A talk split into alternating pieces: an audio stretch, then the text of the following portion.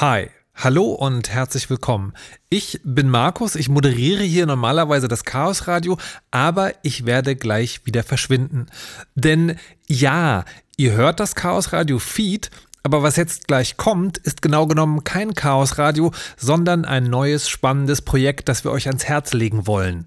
In dicke Bretter soll nämlich erklärt werden, wie Gesetze und politische Initiativen zu digitalen Themen entstehen und wie die Institutionen arbeiten, in denen Regeln, Urteile oder auch Regulierungen gemacht werden. Man könnte es auch anders formulieren, man könnte sagen, während das Chaosradio oft genug fragt, wer hat eigentlich jetzt schon wieder genau was angezündet und wie löschen wir das, geht es in dicke Bretter eher darum herauszufinden, wer eigentlich die ganze Zeit Holz produziert und das fein säuberlich zu Scheiterhaufen aufstapelt. All das erwartet euch künftig ungefähr alle zwei Monate. Dicke Bretter ist ein Podcast von und mit Elisa Lindinger, Elina Eickstedt und Konstanze Kurz, der in Kooperation mit Netzpolitik.org entsteht und von Louis produziert wurde. Aber genug von mir, ich verschwinde wie versprochen jetzt wieder und wünsche euch viel Spaß mit Dicke Bretter.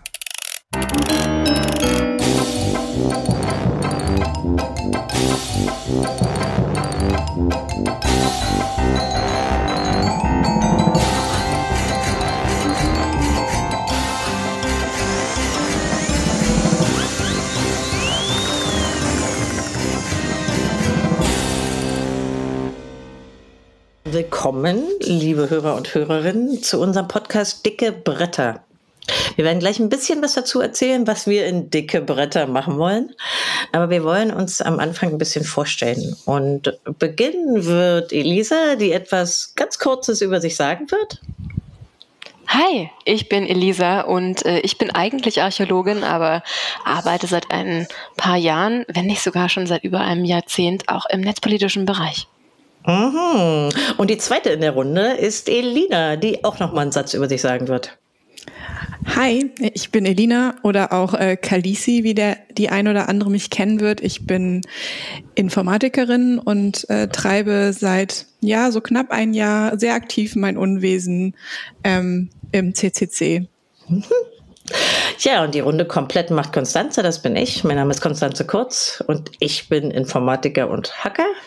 Ich arbeite in der Redaktion von Netzpolitik.org und bin ehrenamtliche Sprecherin des Chaos Computer Clubs. Und wir drei sozusagen die beste Runde, wo gibt in Tech Policy, wird sich genau mit diesem Thema beschäftigen. Wir wollen über Policies reden. Nicht gerade das sexieste Thema vielleicht, wie man sich vorstellen kann, aber nicht für uns, weil wir uns gesagt haben, gibt eine ganze Menge dicke Bretter zu bohren.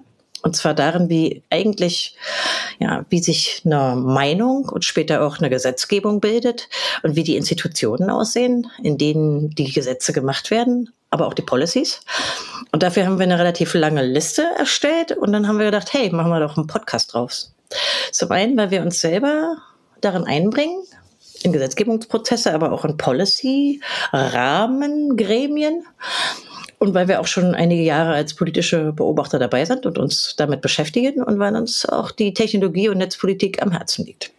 Wir werden jetzt zur, äh, zur Vorstellung von unserer Runde nicht gleich alle Themen nennen, die wir besprechen wollen. Aber auf jeden Fall fangen wir oben an bei den Vereinten Nationen und bei internationalen Organisationen und wollen runtergehen sozusagen zur Brüsseler Ebene, zur Berliner Ebene, in den Bundestag und auch manchmal in die Landtagsebene.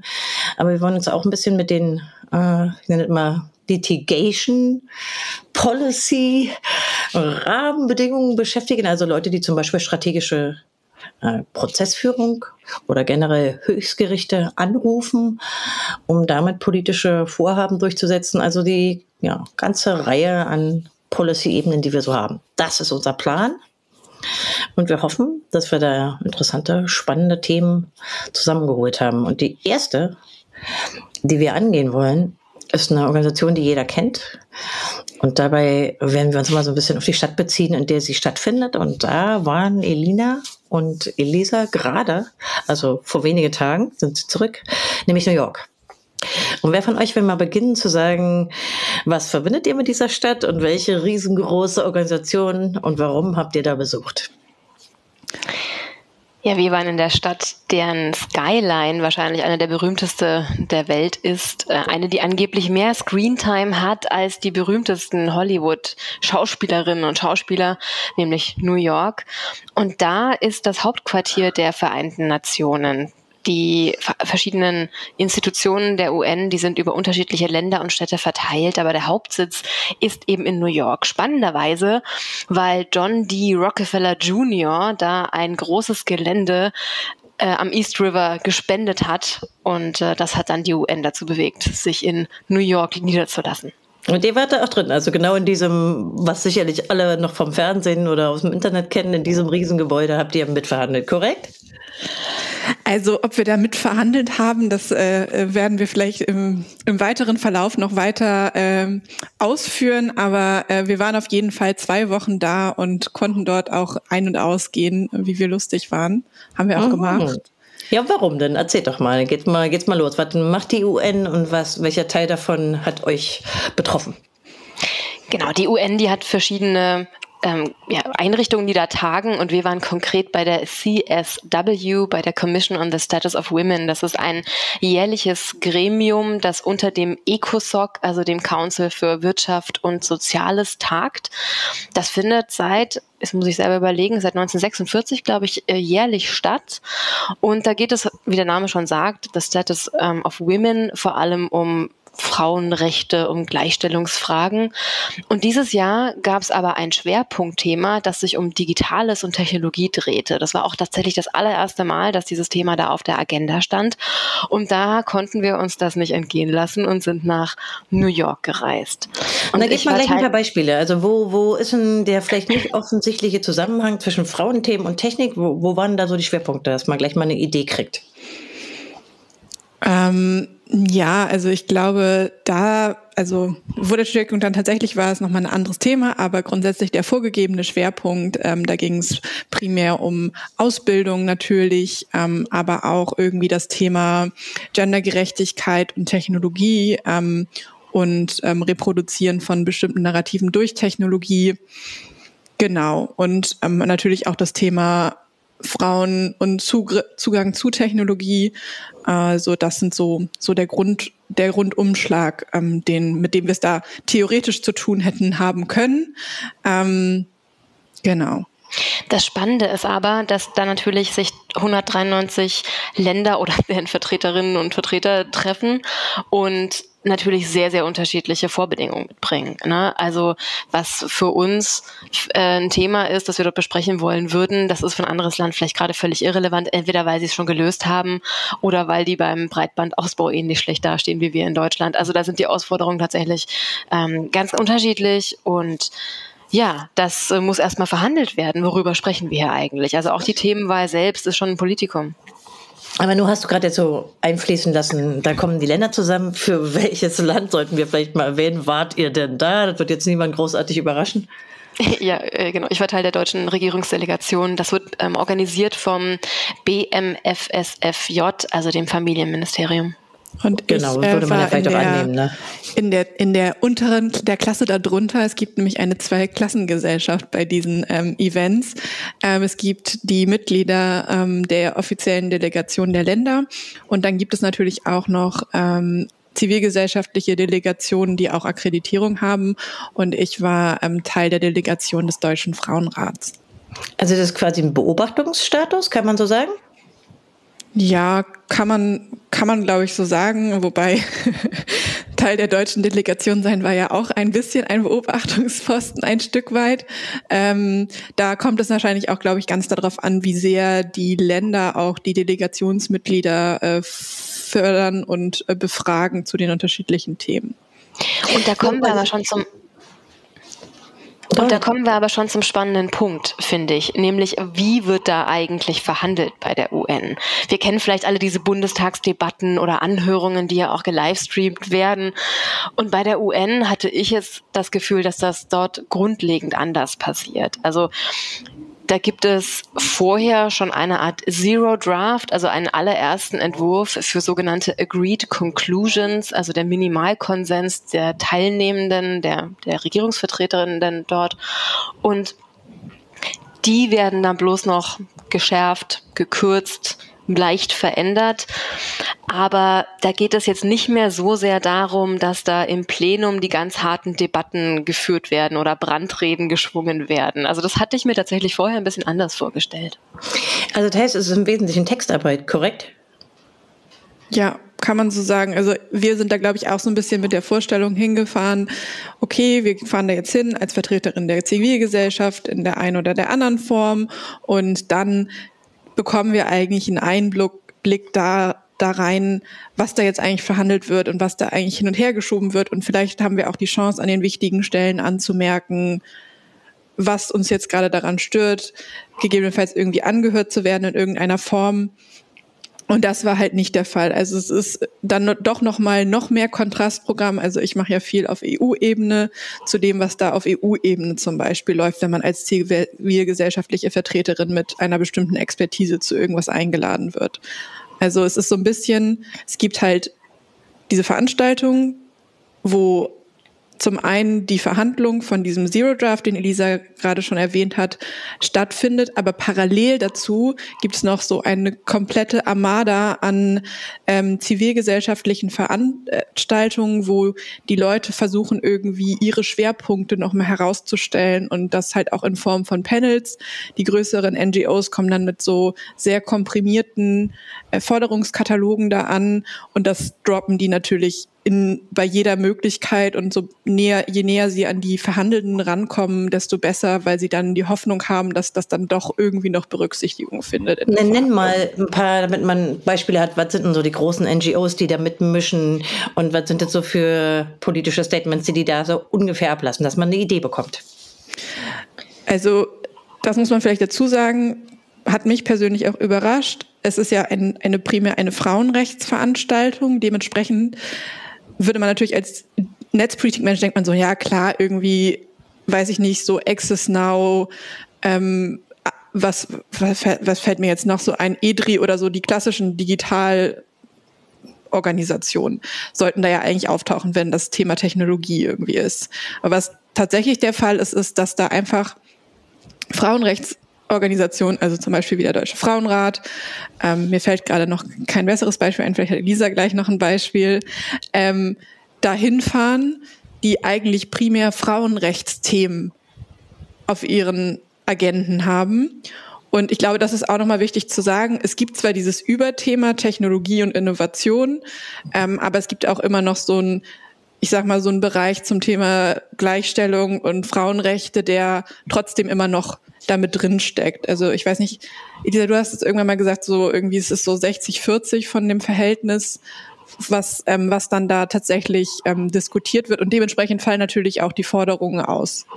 Also, und das ist dann halt auch wieder von Land zu Land unterschiedlich. Ne? Das geht dann teilweise darum, einfach nur ähm, Frauen überhaupt Internet-Access zu geben, weil das, das in vielen Ländern einfach gar nicht der Fall ist. Das heißt, wir können eigentlich gar nicht über Technologie und Innovation reden, wenn der Großteil der Frauen einfach gar keinen Zugriff darauf hat. Es geht aber natürlich auch irgendwie so um Dinge wie ähm, Hassrede, ganz klassisches Thema irgendwie im Bereich Gendergerechtigkeit, wo dann überlegt wird, was können wir eigentlich machen. Mhm.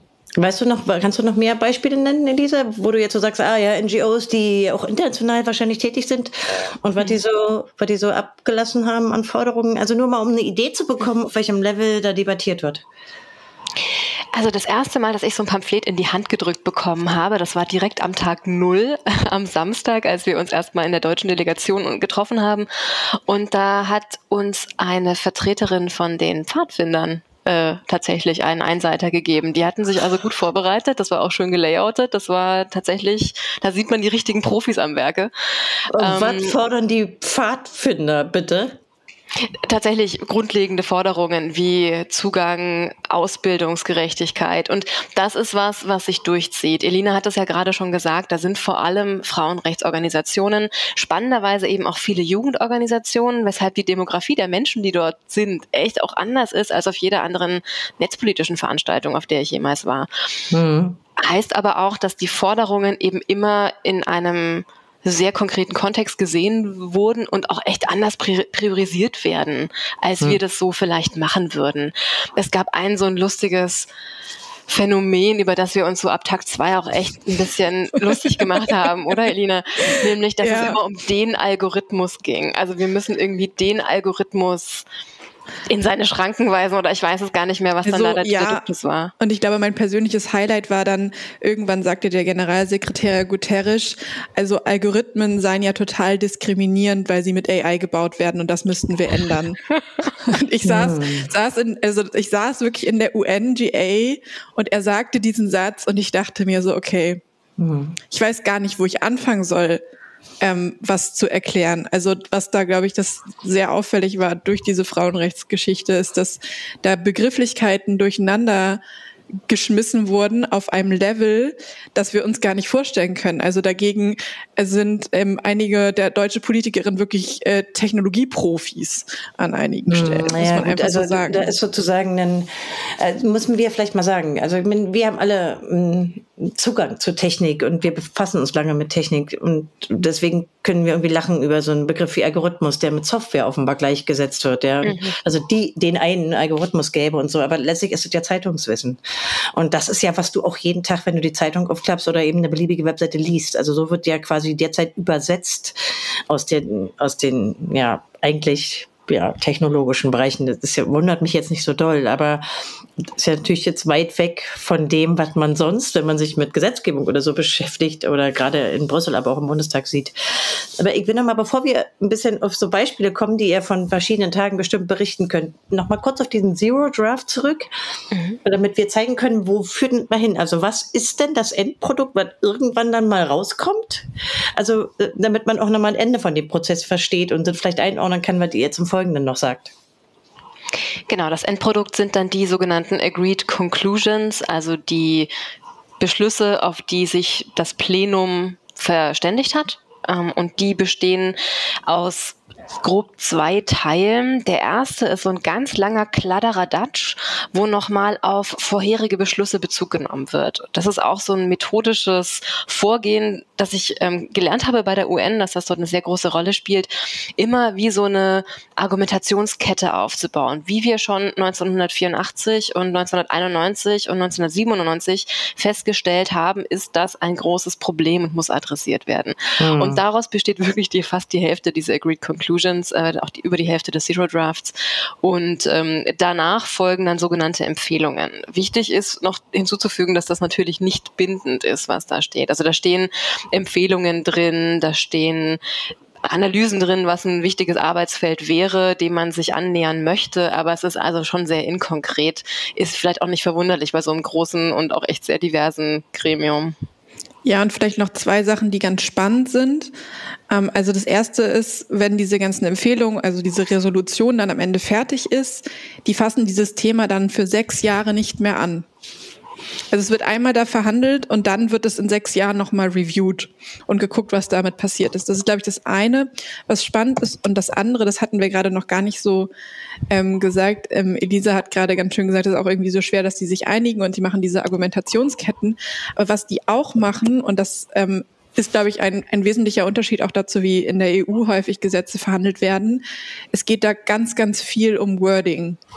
Und es gibt natürlich ähm, Parteien, die ein Interesse daran haben, ein besonderes progressives Wording da reinzubringen. Und es gibt natürlich auch Parteien, die gerne möchten, dass sie zu einem konservativen Wording zurückgehen. Das heißt, Teil dieser Verhandlungen von dieser Resolution ist auch, dass beide Parteien versuchen, ihr Wording da reinzukriegen und dann auch beide Parteien zum Beispiel checken, die Leute, die das progressivere Wording da rein haben wollen, wenn Änderungsanträge sozusagen eingereicht werden, wurde schon mal ein progressiveres oder rückschrittigeres Wording in den letzten, weiß ich nicht, äh, wie viel Jahren verwendet? Und wenn ja, dann versuchen die einfach bei dem progressivsten Wording zu bleiben, weil wenn einmal diese Definition steht, dann kannst du da relativ gut drauf pochen, weil sie sich ja dann einmal darauf geeinigt haben, dass sie dieses Wording verwenden.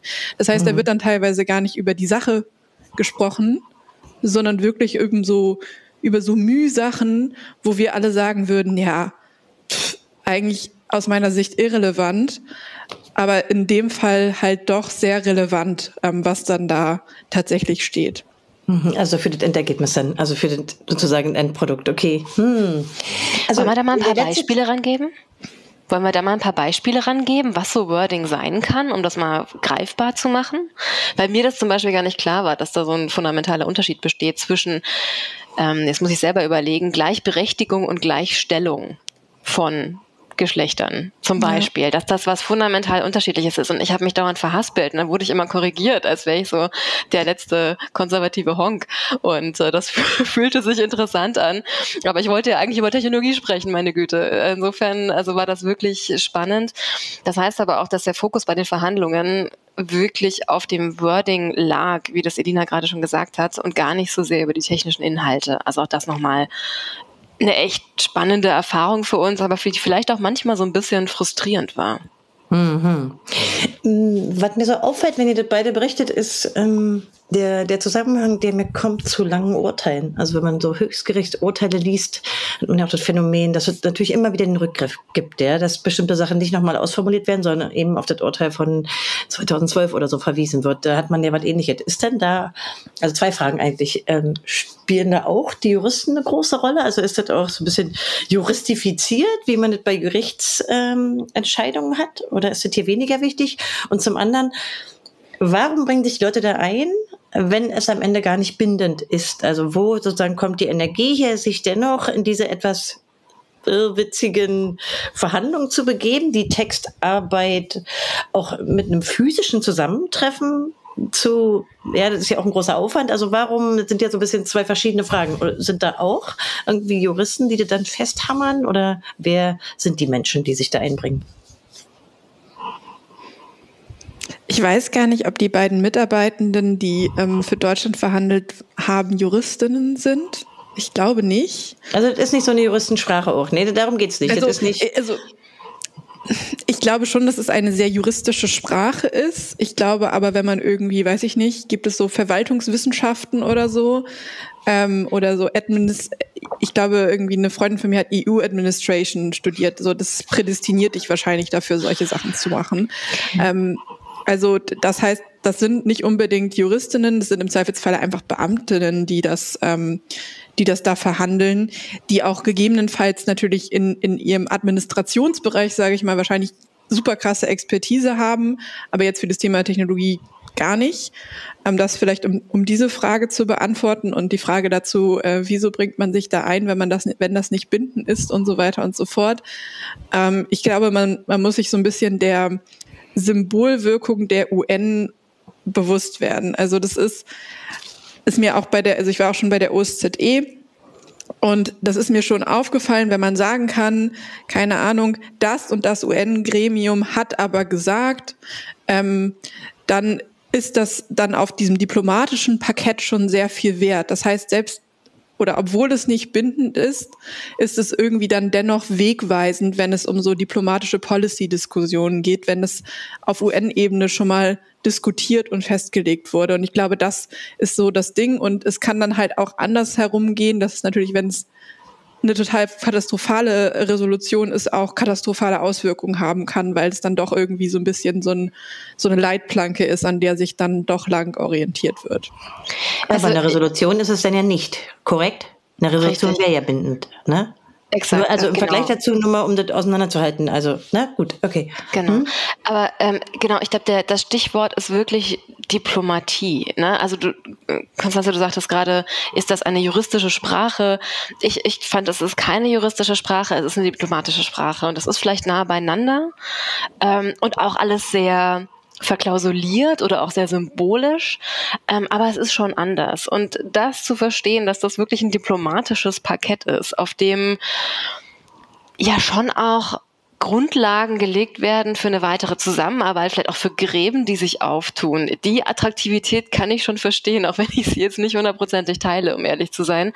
Aber das war schon interessant zu sehen und ich kann mir vorstellen, dass das Leuten sehr, sehr, sehr viel Spaß macht. Und vielleicht noch als einen zweiten Punkt, warum Leute da gerne hinfahren. Also klar, ne, ein Teil davon ist schlicht und ergreifend, es ist ihr Job. Das sind äh, Vertreterinnen von der ständigen Vertretung, den Staffs, also diese Art von Botschaften, die es da in, in New York gibt, die alle rundherum um dieses UN-Gebäude die krassesten Büros haben mit den wildesten Aussichten. Ähm, Ah, der Job ist besucht? Mehrere. Oh, oh ja. Also genau. das, die Stadt an sich ist natürlich irgendwie auch irgendwie sexy, oder? Natürlich, natürlich. Ja. Und ich glaube, es ist auch ein Wettrennen. Also ich habe ich hab mehrfach gesagt, oh, ich bin Teil der deutschen Delegation. Und alle sagten, warst du schon in der Cafeteria? Die Cafeteria hat die beste Aussicht. Und es stimmt. Also auch so spricht sich das rum, was eine interessante ständige Vertretung ist und wer nicht so richtig mithalten kann. Da gibt's ganz lustige Währungen. Und es gibt natürlich einmal ne, dieses offizielle UN-Programm. Das ist übrigens total schwer zu finden, weil das einfach nur so ein irgendwo verlinktes PDF ist. Das heißt auch gar nicht Programm. Das heißt Organization of Work. Also ich habe irgendwie drei Wochen gebraucht, bis ich das mal gefunden habe. Und dann gibt es ähm, die sogenannten Side-Events. Das sind Veranstaltungen, die unter ähm, unter Teilnahme oder Mitorganisation der ständigen Vertretungen stattfinden. Das ist ähm, eine andere Liste von Veranstaltungen, die auch auf der UN-Seite, meine ich, findbar sind. Und dann gibt es nochmal die sogenannten Parallel Events. Und das sind dann die ganz armen Haschall aus der Zivilgesellschaft, die da in einem anderen Gebäude komplett ohne Sicherheitsvorkehrungen irgendwie ihre Sachen mit schlechter Internetanbindung machen dürfen. Und ähm, also auch da wird diese zwei oder sogar drei Klassengesellschaft wieder relativ deutlich, wie schon die Programme ausgestaltet werden. Und ich muss sagen, inhaltlich die spannenden Sachen haben bei den Parallel Events stattgefunden. Also als zivilgesellschaftliche Organisation. Da waren die progressivsten, die tollsten, die inspirierendsten Sachen. Mhm. Na, dann würde ich mal noch gerne noch eine, so eine richtig pragmatische Frage. Also auch um eine Idee zu bekommen, wenn man jetzt wahrscheinlich wie die allermeisten Menschen im Leben nie dahin fahren werden, um irgendwas zu verhandeln. Ähm, man kennt das ja aus Brüssel oder von den Höchstgerichten, die international sind. Da gibt's ja immer eine Form von Übersetzung. Die ist mehr oder minder schnell und die verzögert den Dialog ja enorm. Also wie ist es in New York? Wird es übersetzt? Ist die Sprache also, Englisch oder wie ist diese ganze Übersetzungs... Warum lacht ihr? Also man muss dazu sagen, Elisa hat eine Übersetzerin kaputt gemacht, als wir in New York waren. Und ich möchte mich an dieser Stelle formell dafür entschuldigen. Liebe Übersetzerin, liebe Übersetzer, es tut mir ausdrücklich leid. Also vielleicht zum Background. Ähm, Elisa durfte tatsächlich in einem offiziellen Event, in dem offiziellen wie hieß das, Organization of Work Programm sprechen. Das heißt, das ist jetzt auch sozusagen in der UN zu Akten gelegt, dass Elisa da gesprochen hat. Und im Rahmen dessen hat sie diese Übersetzerin kaputt gemacht. Ähm, und okay, war die ein Mensch oder war das ein Programm? Also das ist ein Mensch, also sind übersetzte Mensch. Menschen, ne? Ja. Es, sitzen, okay. es sitzen Menschen, es ist, ich weiß es gar nicht, ich habe da gar nicht so drauf geachtet, muss ich sagen, in der GA, aber ich glaube, es ist so ähnlich wie im, im Sitzungssaal im EU-Parlament. Die sitzen da in ihren Böckschen mhm. ähm, und übersetzen das. Ich habe das Gefühl, dass gerade wenn es sozusagen so diese Statements sind, das muss man vielleicht auch mal sich klar machen, das ist jetzt nicht so eine lebendige Diskussion zwischen den einzelnen Parteien, sondern da kommt wirklich jedes Land hin. Und es geht nicht um einen Diskurs, sondern es geht darum, sein Statement zu machen und seine Punkte klar zu machen. Das heißt, das liegt in der Regel vorher schon schriftlich vor. Die wissen, was die da sagen. Das ist kein, kein Zufall und kein Aufeinander eingehen oder sowas, gerade wenn das in, in diesen größeren Seelen stattfindet. Das heißt, die Übersetzung erfolgt basierend auf den Texten, die sie vorher abgeben. So. Aber Elisa hat sich daran nicht so gehalten und freigesprochen? Oh Nur nein, schnell. oh nein, im Gegenteil. Ich dachte ja, ich war brav. Ich habe alle Deadlines eingehalten. Leute, es ist mein allererstes Mal in meinem Leben und habe sowohl meine schriftliche Statement als auch mein aufgeschriebenes mündliches Statement vorher eingereicht und dachte, gut, die Zeit tickt, ich habe nur acht Minuten, ich habe verdammt viel zu sagen, ich mache das zügig. Und danach wurde ich aber von der Gesprächsleiterin ermahnt, äh, dass doch ich äh, alle nachfolgenden Menschen noch ein bisschen äh, langsamer zu sprechen hätten als ich. Aber hey, ich habe meinen Punkt gemacht. Hm, und die hat deine, deine Übersetzerin oder dein Übersetzer, die hat dann aufgegeben und die Waffen gestreckt, oder wie? Ich weiß es nicht. Ich habe mir selber zugehört. Übrigens spannenderweise, es wird nur in sieben offizielle Sprachen übersetzt. Ähm, Deutsch ist natürlich nicht dabei, ist ja auch in Ordnung. Aber äh, das heißt, ich hatte quasi gar keinen Anlass, das übersetzen zu lassen, weil ich die anderen Sprachen gar nicht so gut verstehe, in die das übersetzt wurde. Ich Aber hast du Deutsch oder Englisch gesprochen? Oh, Englisch, Englisch natürlich, ja. Äh, okay. Äh, das ist ja sogar schlechter eigentlich als zum Beispiel bei den äh, in Brüssel oder bei den europäischen Gerichten. Die haben durchaus mehr, mehr als sieben Sprachen. Ja, also ich glaube, mir ist bei einer aufgefallen, also die spanische Übersetzung, muss ich sagen, war relativ langsam. Ich weiß nicht, ob dir das auch aufgefallen ist bei dem Event bei dir, Elisa. Ich, ich verstehe Spanisch. Ich habe der Übersetzung gar nicht zugehört, um ehrlich ah, okay. Zu sein. Also ich habe ich hab der Übersetzung auf Englisch zugehört. Ich verstehe auch ein bisschen Spanisch, aber nicht äh, auf diplomatisch. Ähm, und da war sie tatsächlich, und das fand ich erstaunlich, weil ich finde eigentlich so Spanisch und Französisch, und das ist auch häufig, finde ich, im EU-Parlament der Fall, da sind die eigentlich relativ gut. Also gerade mhm. wenn es irgendwie Englisch zu Französisch und andersrum ist. Und das war tatsächlich nicht der Fall. Also das, und das fand ich schon erstaunlich, weil wenn ich mir vorstelle, die kriegen die geschriebenen Statements vorher, dann haben die das ja im Zweifelsfall minimal vorbereitet. Also da war die Übersetzung dann doch ganz schön hinterher. Und so schnell, weiß ich nicht, hat die Spanierin schnell gesprochen?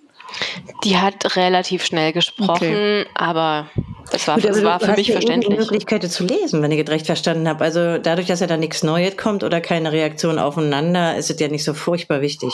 Wer sitzt denn da und hört live zu, der nicht das Papier vor der Nase hat, wenn ich mal so einfach fragen darf? Wollen wir jetzt nochmal ein, äh, das äh, Zweiklassengesellschaftsfeld aufmachen? Unbedingt. Ja, gerne. Okay. Also mir, mir liegt daran, dass Leute einfach eine Idee kriegen, ja, wie das so abläuft, weil ich glaube, dass das weithin unbekannt ist.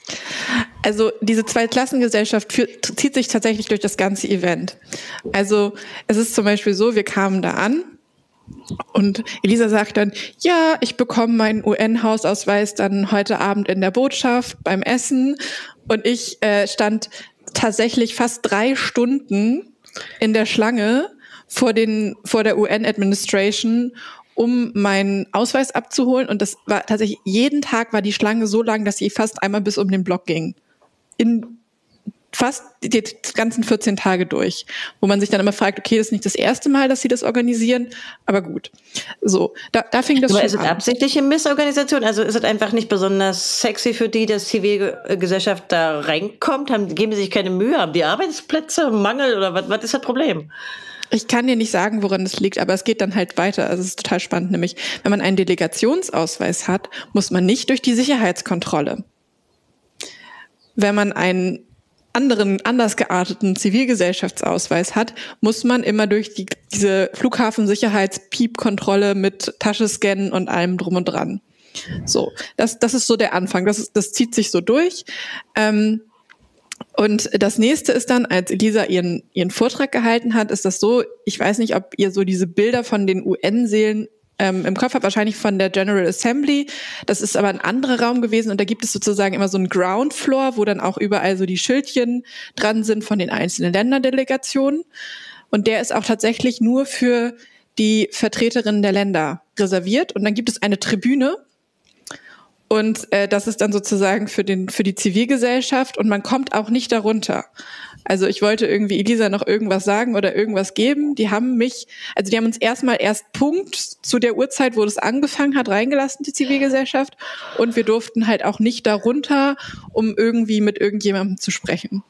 Du hast es aber versucht, ne? Ich habe es versucht. Ich habe so getan, als wenn ich irgendwie Elisas Assistentin wäre, aber ähm, es hat leider nicht geklappt.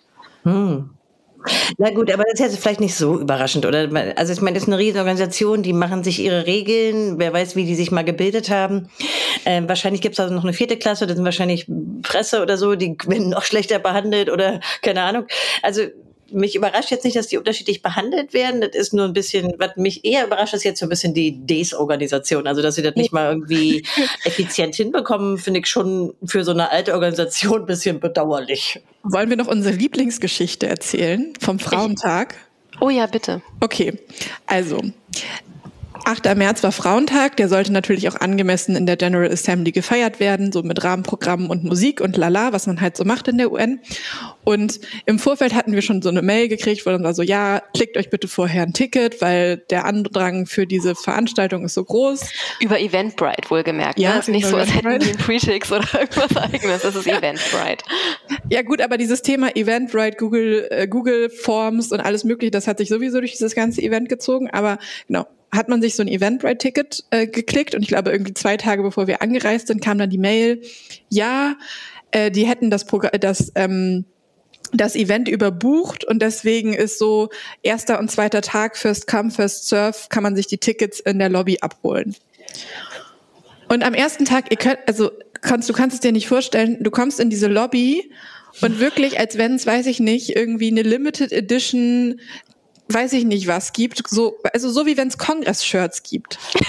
Stehen die Leute Schlange, um so ein Ticket zu bekommen. Ich habe dann halt so gesagt, so, boah, nee, gar keine Lust, ich gebe mir das nicht. Warte, ähm, wart, ihr da, wart ihr da gleich behandelt oder wart ihr da wieder zwei Klassen? Nee, Elisa hat ihr Ticket natürlich wieder über die ständige Vertretung bekommen. Ähm, aber, aber, wieder, genau, aber du hättest wieder drei Stunden stehen müssen, ja? Ich hätte wieder, naja, das geht noch weiter. Also ich hätte dann wieder drei Stunden stehen müssen, habe ich halt nicht gemacht und am ersten Tag waren natürlich alle Tickets weg. So. Ich war am Ende auch nicht böse drum, weil du kommst in diese General Assembly, also als zivilgesellschaftliche Vertreterin, nur über den Haupteingang und dann über die Fahrstühle. Das heißt, du kannst dir auch nicht vorstellen, wie die Schlange vor dem Fahrstuhl war, damit die Leute dann an dem Tag selber in die in diese General Assembly kamen. Das heißt, da war auch ein Hauen und Stechen. Und ich glaube, Elisa kann ja mal erzählen, wie es auf der anderen Seite aussah, ähm, auf dem äh, äh, First Class Eingang. Ah, okay, nämlich? Genau, also bei uns äh, äh, spielte sich das Ganze ein bisschen anders, aber eigentlich nicht weniger verkorkst ab. Wir hatten auch erst äh, das Okay bekommen. Also erst, wir müssen uns über Eventbrite anmelden, das habe ich dann irgendwie gemacht. Dann wurde ich aber auch noch über Eventbrite angemeldet und habe nur noch mal so einen zweiten Link bekommen von irgendeiner, ich weiß nicht mehr wie Laura irgendwas oder so, keine Ahnung, die das für mich da angelegt hatte. Na gut, toller Service, vielen Dank. Ähm, und dann hieß es aber, Nee, es ist auch für uns überbucht und das wäre ohnehin alles ganz unklar. Und dann haben wir aber so Papierschildchen bekommen, so kleine grüne Kernchen, wo quasi steht hier so das goldene Ticket, ähm, um doch noch an dieser Veranstaltung teilzunehmen. Aber Zweiklassengesellschaft, wir müssen einen anderen Eingang zur General Assembly nehmen, zu diesem großen Raum. Und Habt da, ihr da einen richtigen Fahrstuhl?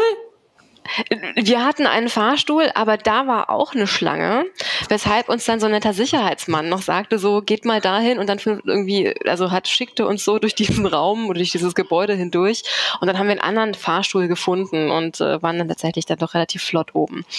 Und dann standen da, könnt ihr euch vorstellen, irgendwie, ich weiß nicht was, 300 ähm, Delegierte, die unbedingt diese neue Limited Edition Sneaker sich irgendwie abholen wollten ähm, und haben sich angestellt in einem riesigen Pulk vor zwei völlig hilflosen Sicherheitsmenschen, die mir wirklich leid tun, weil die irgendwie uns mit all diesem, wir haben ein Recht darauf, bei diesem Frauentag dabei zu sein, mit diesem Spirit, die uns da irgendwie einfangen mussten. Und ähm, die haben dann auch erst angesagt, hier, wir sollten zwei Reihen bilden, eine, die so nach links rum abbiegt, eine, die nach rechts rum abbiegt, weil das auch in einem totalen Engpass war, dieser Einlass. Und dann kam aber der nächste Fuhre aus dem Aufzug und kam dazu und stellte sich natürlich in der Mitte an. Dann gab es da ein Gerangel und es wurde passiv-aggressiv massiv darauf hingewiesen, dass wir hier ja zwei Reihen bilden würden und ähm, dann haben die Leute das nicht verstanden, dass sie sich da anstellen sollten und dann wurde es noch ein bisschen ruppiger. Also es war ganz, ganz großes Kino und ähm, als dann irgendwie nur Anstalten waren, dass das Ding jetzt geöffnet wird, da wurden diese Sicherheitsmenschen einfach völlig platt gemacht und wurden echt über den Haufen gerannt und ähm, der waren Saal fühlte sich rapiat. Ähm, waren da eigentlich auch Männer? Oh, da waren Männer. Äh, da waren Männer, da kam es zu meiner persönlichen Lieblingsszene in dieser ganzen Veranstaltung. Ähm, wollen wir direkt dazu übergehen, zu dieser schönen Frauentagsveranstaltung? Ja, das ist Diplomatie, wollte ich nur genau. kurz noch sagen. Also das ist auch Diplomatie, das stimmt. Also es ging los mit ähm, der, der Ansage, es waren, es waren schöne Reden, es waren auch also wirklich schöne Momente da drin. Ähm, es ging aber los mit der Aufforderung, dass wir zu einer Frau, die neben uns oder vor uns oder hinter uns sitzt, die wir noch nicht können, ähm, die wir noch nicht kennen, dass wir uns zu der umdrehen sollen und sie angucken sollen und ihr sagen, you are fabulous. Du bist fabelhaft. Oh, das könnte ich. Ja, haben wir auch Habt gemacht. Wir gucken uns, ja, wir guckten uns an und sagten, you're fabulous. Und das war uns allen so ein bisschen peinlich, aber gut. Und der nächste Satz war, dass die Männer im Raum, die wenigen gebeten wurden, aufzustehen. Dann sollten alle Frauen ihnen applaudieren, weil sie ja so tolle Allies sind. Und weil wir das ja auch ohne die auf gar keinen Fall schaffen würden, irgendwas hinzubekommen. Oh, das ist awkward. Das war in der Tat awkward. Es wurde noch awkwarder, als der eine Mann, der vor mir stand, dann sein Handy rauszog und den ganzen, also filmte, wie der ganze Raum ihm äh, quasi Beifall klatschte. Es war ja, okay. eine sehr aufgeladene Situation, sagen wir es so. Also ich würde mal vorschlagen, wir lassen äh, diese Feierlichkeiten um den Frauentag jetzt mal beiseite und kommen mal zu sozusagen dem Kern von dem, was ihr bisher da inhaltlich verhandelt habt. Einfach um mal, ey, es ist die UN, wir haben jetzt eine Idee, wie die organisiert ist, wir kennen die Klassengesellschaften, wir wissen den Zweck, aber wir kennen noch nicht den Inhalt. Also mal zu schauen, was wird da vermutlich bei rumkommen und wo ist jetzt der Stand der Diskussion. Und jetzt nennt sie doch mal die vermutlichen Empfehlungen, die dabei rumkommen. Wird alles besser? Nein. Ähm, die, die, die ganz klare Antwort darauf, finde ich, muss lauten Nein. Und das hat sich auch bei unterschiedlichen Gesprächen mit unterschiedlichen eher progressiven Delegationen gezeigt, dass sie gesagt haben, ganz ehrlich, das Technische ist gerade für uns gar nicht so sehr relevant. Wir sehen gerade einen weltweiten konservativen Backlash und ich meine, das, das glaube ich, können wir auch alle nachvollziehen, dass das so ist. Unser Fokus liegt darauf, ähm, die Verein, die, diese, diese Sprache, die sich etabliert hat, wie Elina schon vorhin sagte, die zu verteidigen, die vielleicht noch so ein bisschen zuzuspitzen. Ich weiß, es war eine, auch so eine konzertierte Aktion zu sagen, wir wollen endlich aufhören, nur von Männern und Frauen zu reden, was ja auch durchaus Sinn ergibt, ähm, und stattdessen stärker zu sagen, wir müssen intersektional auf Diskriminierung gucken, auf Benachteiligung gucken. Und es wurde versucht, dieses Wort intersektional in den Agreed Conclusions zu verankern. Und soweit ich weiß, ist das nicht geglückt. Also die Endfassung ist noch nicht veröffentlicht. Nee, die ist noch nicht veröffentlicht, ich habe ja schon erwähnt, und wird sich ja noch hinziehen, aber äh, sagt man trotzdem, also ihr habt ja jetzt einen gewissen Stand oder den, Ende der Veranstaltung oder bis zum Ende besucht. Wo ist denn der Stand jetzt? Und vielleicht noch, wenn ihr könnt, die Timeline. Naja, vielleicht sollte man an, dem, an der Stelle nochmal sagen, wir haben das Ding halt nicht mitverhandelt. Ne? Also wir waren zwar die ganze Zeit da, aber wir haben von dem, was da verhandelt wurde, außer die Briefings, die wir von der ständigen Vertretung bekommen haben, nichts mitbekommen. Wir haben dann gelernt, also wir sind da so ein bisschen blauäugig, glaube ich auch, würde ich sagen, oder das heißt blauäugig, ja, so ein bisschen blauäugig hingegangen und haben gedacht, na ja, die werden uns ja schon erklären, was wir jetzt da noch leisten können. Ähm, und wir haben auch gelernt, dass teilweise, dass die Leute aus der offiziellen Delegation auch das Recht haben, in diesen Verhandlungsräumen mitzusitzen, wenn sie das denn wollen. Das hat uns aber hat uns aber zu spät erreicht diese Information, würde ich mal sagen. Ähm, deswegen können wir da sozusagen Widerstand nach den zwei Wochen waren gar nicht so genau was sagen und ähm, ich glaube, es wird jetzt noch ein bisschen dauern, aber ich, ich kann, ich habe die genaue Timeline, muss ich ehrlich gestehen, nicht parat. Ich weiß nicht, Elisa, ob du da äh, besser auf dem Sprung bist, weil ich glaube, es sind noch so zwei Monate und dann sollte das eigentlich raus sein, ne? Ähm, ich, ich, also soweit ich das weiß, geht es jetzt wirklich nur noch darum, die, ähm, die Nummerierung zu prüfen und solche Geschichten. Also das geht gerade nochmal durch einen redaktionellen Prozess, der aber kein inhaltlicher mehr ist und dann wird es veröffentlicht. Also es kann sich eigentlich nicht mehr lange hinziehen. Mhm, na dann, aber dann, also ich sehe sie jetzt schon, weil ihr sie schon niedergeschrieben habt, aber sozusagen, was sind, was ist das, worauf sich die UN dann einigen werden in dem nicht bindenden Beschluss? Ihr nennt's mal, also sag's doch mal. Wir müssen dafür sorgen, dass äh, alle Frauen und Mädchen weltweit Zugang zum Internet haben. Also es sind tatsächlich solche Aussagen. Meine, wir müssen den on, Anteil das ist eine von Frauen. Forderung, nicht wahr? Also das ist natürlich für viele Millionen Menschen überhaupt nicht Realität. Insofern ist es ja erstmal auch nicht schlecht, oder? Okay, Absolut. go ahead. Genau. Der klassische Fall Add Women in Stir, also wir brauchen mehr Frauen in Computer Science, in Startups. Es wird dann auch sehr schnell sehr waberig. Also ich glaube, das Berufsbild ist auch so ein bisschen unklar da, aber wir müssen irgendwie mehr Frauen in Positionen bringen, wo die. Das ist, was bei uns ähm, mit ist, ne? also Mathematik, genau. Informatik, Naturwissenschaft, Technik. Richtig? Genau, genau, genau. Aber eben auch in den, in den Wirtschaftsbereich. Also es geht nicht um die akademische Ausbildung. Ich glaube, es ist, das ist relativ neoliberal gefasst. Das heißt, es geht darum, wird auch immer so argumentiert, da entgeht uns ja ja auch ein potenzielles Wirtschaftswachstum, wenn die Frauen dann nicht äh, programmierend den Gründern zur Seite stehen. Ja, und ich glaube, das ist auch irgendwie, also das ist, glaube ich, so ein bisschen dieser Irrglaube und das klang da auch an sehr vielen Stellen durch, dass sozusagen Innovation das Heilmittel ist und wenn Frauen dann partizipieren an dieser Innovation, dann wird das ja auch irgendwie eine gerechtere Innovation sein, die wir da bekommen. Das ist so ein bisschen, glaube ich, so das was sich da so durchgezogen hat. Und Elisa hat gerade noch schon mal gesagt, dass wir so einen konservativen Backlash ähm, da sehen und den sehen wir tatsächlich auch in der Art, wie über Technologie und wie Regul über Regulierung ähm, von Technologie gesprochen wird. Also das zeichnet sich da auch ganz klar ab ähm, dass es halt wirklich so dieses krass protektionistische Technologie ähm, sorgt dafür, dass Frauen Gewalt ausgesetzt sind und deswegen ist Technologie böse und deswegen müssen wir, keine Ahnung, ähm, super krasse äh, Maße anlegen, was so Scannen von Content angeht und ähm, automatisiertes Offline-Schalten und solche Geschichten. Also das zieht sich da, glaube ich, so durch und dieser Trend, den wir irgendwie in der EU sehen, der ist da irgendwie noch mal ein zehnfaches größer und höher und problematischer ähm, durch diese, diese konservativen Sichtweisen, die sich da auch so eingenistet haben. Ähm, wir haben jetzt immer so ein bisschen westliche Sicht, ne? Äh, auf die Welt, aber jeder weiß, in der UN sind natürlich auch eine Menge, eine Menge Staaten, die keine oder sagen wir mal nicht besonders gute demokratische Standards haben. Wir haben äh, also Diktaturen wie aus dem Buche, die sind ja auch Teil der UN. Also wie ist es denn wie kann da irgendwie eine Brücke überwunden werden zwischen relativ demokratischen Ländern, die gewisse Standards erfüllen, auch eine gewisse, ich nenne jetzt mal Diskussionsbreite haben in ihren Gesellschaften und irgendwie so schlimmen Diktaturen, wo das nicht der Fall ist. Wie, wie wird das überbrückt? Wird das überhaupt überbrückt oder schweigt man dann dazu oder wie, wie läuft's? Ne, äh, es ist ein diplomatisches Paket, ne? Also gestritten wird da nicht. Mhm. Ähm, Elina hat gerade schon erzählt, ne, wie so eine Sitzung abläuft, dass da alle irgendwie ihr Sprüchlein aufsagen, aber es kommt kein Gespräch zustande.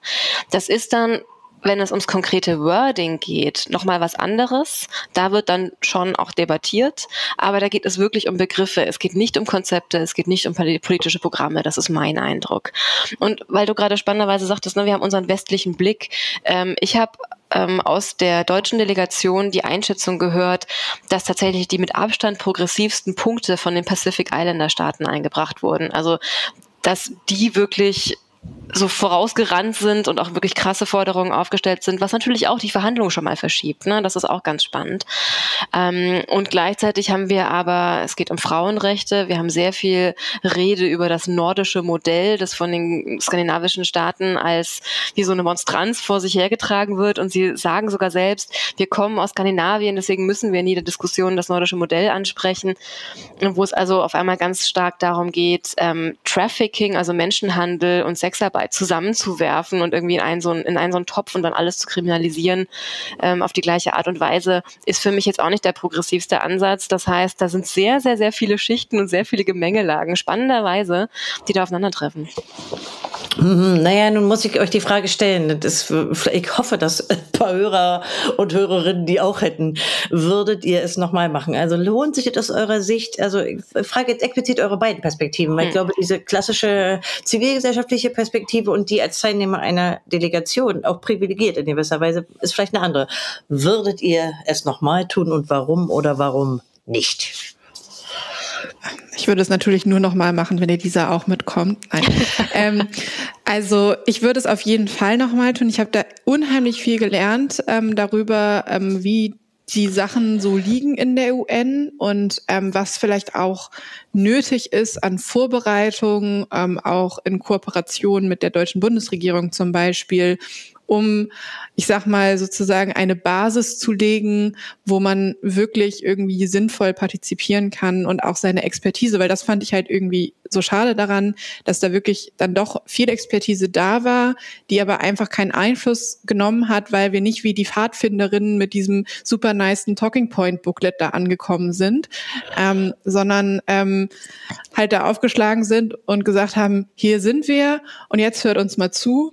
Und äh, das funktioniert halt leider nicht. Und ich glaube, das wäre so das Learning. Ich würde dann halt mit meinem Booklet da auftauchen äh, und ähm, würde vorher auch mal der deutschen, der, die deutsche Bundesregierung oder das BMFSJ anzählen und sagen so, hey, wer sind denn die Verantwortlichen bei euch? Wie ist denn der Diskussionsstand? Äh, was sind irgendwie Fragen, die sich da auftun? Und was, und hier ist übrigens mein Input und das am besten irgendwie schon vier Monate vorher. Es war halt, das muss man vielleicht auch dazu sagen, es war sehr kurzfristig, dass wir dahin gefahren sind. Also wir haben das, ich glaube, es sind nur so zwei Monate vorher, dass wir, oder also bei mir waren es, glaube ich, zwei Monate vorher, dass wir sicher wussten, dass wir dahin fahren. Und das ist natürlich für zivilgesellschaftliche Vertreterinnen, ähm, die irgendwie noch andere Grabenkämpfe zu führen haben, nicht so viel Zeit, um sich in seiner Freizeit auf sowas Großes vorzubereiten. Und ich glaube, das, das so, das wäre so der Grund, warum ich nochmal hinfahren würde, auf jeden Fall, um halt dann besser vorbereiteter und strategisch schlauer ähm, mich in diesen Prozess einzubringen. Ja, aber mhm. lass es uns doch mal konkreter machen, weil wir haben ja eigentlich schon was im Petto, oder? Also aber du musst erstmal ja die Frage beantworten, Lisa. Vorher darfst du nicht weitermachen. Also genau, dann beantworte ich sie genau damit. Wir sind natürlich angefixt und äh, strukturell unzufrieden da zurückgekommen und äh, sehen natürlich ganz großen Handlungsbedarf. Und das Spannende ist, dass auf der CSW, auf dieser Konferenz, sehr oft ein UN-Vorhaben referenziert wurde, das jetzt nicht von dieser Frauenrechtskommission ähm, betrieben wird oder durchgeführt wird. Und das ist der Global Digital Compact. Das ist gerade ein großes wie sagt man, Multi-Stakeholder-Format, das äh, 2024 vorgestellt werden soll. Und naja, wie der Name schon sagt, global Digitalthemen zusammenbinden soll. Und da fühlten wir uns natürlich direkt angesprochen. Da gibt es gerade von der UN ein Konsultationsverfahren. Es ist mir völlig schleierhaft, was mit diesen Konsultationsantworten, mit den Beiträgen, die da geleistet werden, passiert. Aber um mal äh, das Ganze zurückzuführen auf Berlin, diese äh, die Vorstellung erfolgt im Rahmen des Summits of the Future. Das ist eine Konferenz, die 2001 beschlossen wurde, soweit ich weiß, und ähm, die sich vor allem um strukturelle Nachhaltigkeitsfragen und die Bewältigung von vernetzten Krisen oder verknüpften Krisen äh, damit befassen soll. Und die wird von Deutschland und Namibia organisiert und ausgerichtet in New York bei der UN. Das heißt, ähm, da sehen wir dann doch auch die Bundesregierung eigentlich ganz gut im, ja, in der Pflicht, sich nochmal zu öffnen und auch dafür zu sorgen, dass Zivilgesellschaft strukturell beteiligt wird über ein reines hier mal die drei Fragen ausfüllen hinaus. Und vielleicht nochmal zwei Sachen, die zu dem Global Digital Compact oder drei äh, ganz wichtig sind. Der ist auch wieder nicht bindend. Also es ist wieder sozusagen eine, eine Leitplanke, die sie da einziehen, an die man sich halten kann, muss man aber nicht. Und ähm, ich glaube, das Zweite, was ganz wichtig ist zu wissen, ist, ähm, wir sehen ja gerade, also wir sehen schon seit Jahren, ähm, so Entwicklungen in, ich sag mal, Technologieregulierung, die teilweise gut sind, aber teilweise auch hochproblematisch. Gerade was so, wenn es daran geht, so wirklich so Internetinfrastruktur ähm, anzugreifen, äh, da sehen wir sehen wir relativ viele problematische Gesetzgebungen. Und jetzt könnte man natürlich sagen, ja toll, wenn die UN das macht, dann können die ja mal dafür sorgen, zu sagen, dass das eine blöde Idee ist, was hier gerade alles läuft und irgendwie mal ein bisschen Feuer wieder irgendwie so in Internetstandardisierung und zu bringen. Es wäre so das Optimum. Das wird aber wahrscheinlich nicht passieren. Und ähm, mit diesem Global Digital Compact laufen wir im Prinzip Gefahr, dass dieses aktuelle Multi-Stakeholder-Modell, was wir haben für Standardisierung, gefährdet wird. Und dass äh, es sein kann, dass die UN versuchen wird, das sozusagen zu einem offiziellen Body von sich zu machen und sozusagen dieser interessanten UN-Bürokratie, die wir da gesehen haben, ähm, zu unterstellen, was natürlich eine totale Vollkatastrophe wäre. Das heißt, diesen Global Digital Compact sollte man wirklich gut im Auge behalten und das ist der Grund auch, warum Elisa und ich daran mitarbeiten werden und vielleicht auch ab und an mal darüber berichten werden, was da jetzt eigentlich gerade so passiert. Ähm, und Mal schauen, ob die Bundesregierung vielleicht auch noch mal schaut, dass sie die zivilgesellschaftlichen Expertinnen und Experten da entsprechend mit einbindet, weil bisher, wir haben mal so rumgefragt bei anderen netzpolitischen Organisationen, haben noch nicht so viele davon gehört und äh, es wurden äh, auch irgendwie nicht mal nach Input oder Ähnlichem gefragt. Mhm. Aber ich nehme mal Folgendes mit. Äh, trotzdem ihr einige hm, Witzigkeiten beobachtet habt, äh, ihr wollt auf jeden Fall weiterhin dicke Bretter bohren. Und ich würde erstmal sagen, das passt gut zu unserem Podcast-Projekt, denn das ist ja unser Oberthema. Wie entstehen so eine Policies? Wie werden Meinungen gemacht? Wie bildet sich auch eine Form von Konsens? Und am Ende werden ja doch irgendwie Gesetze draus, wenn man da die nationale Ebene dazu nimmt. Und das soll unser Projekt bei diesem Podcast sein. Und unsere erste Runde, die ihr eben gehört habt, die bezog sich auf die Vereinten Nationen. Und ich glaube, wer jetzt keinen Einblick hat, der kann in die Kommentare bei uns natürlich auch Fragen stellen, die wir gerne aufgreifen oder aber auch Ideen, die für nächste Podcast-Projekte, wo auch dicke Bretter zu bohren sind im Bereich von Policy, vielleicht ein Vorschlag für uns werden. Da würden wir uns bedanken. Und außerdem wollen wir uns bedanken bei Erdgeist. Der hat uns die Musik gemacht, die wir jetzt Danke, noch mal hören. Erdgeist. Und wir sagen Tschüss. Tschüss.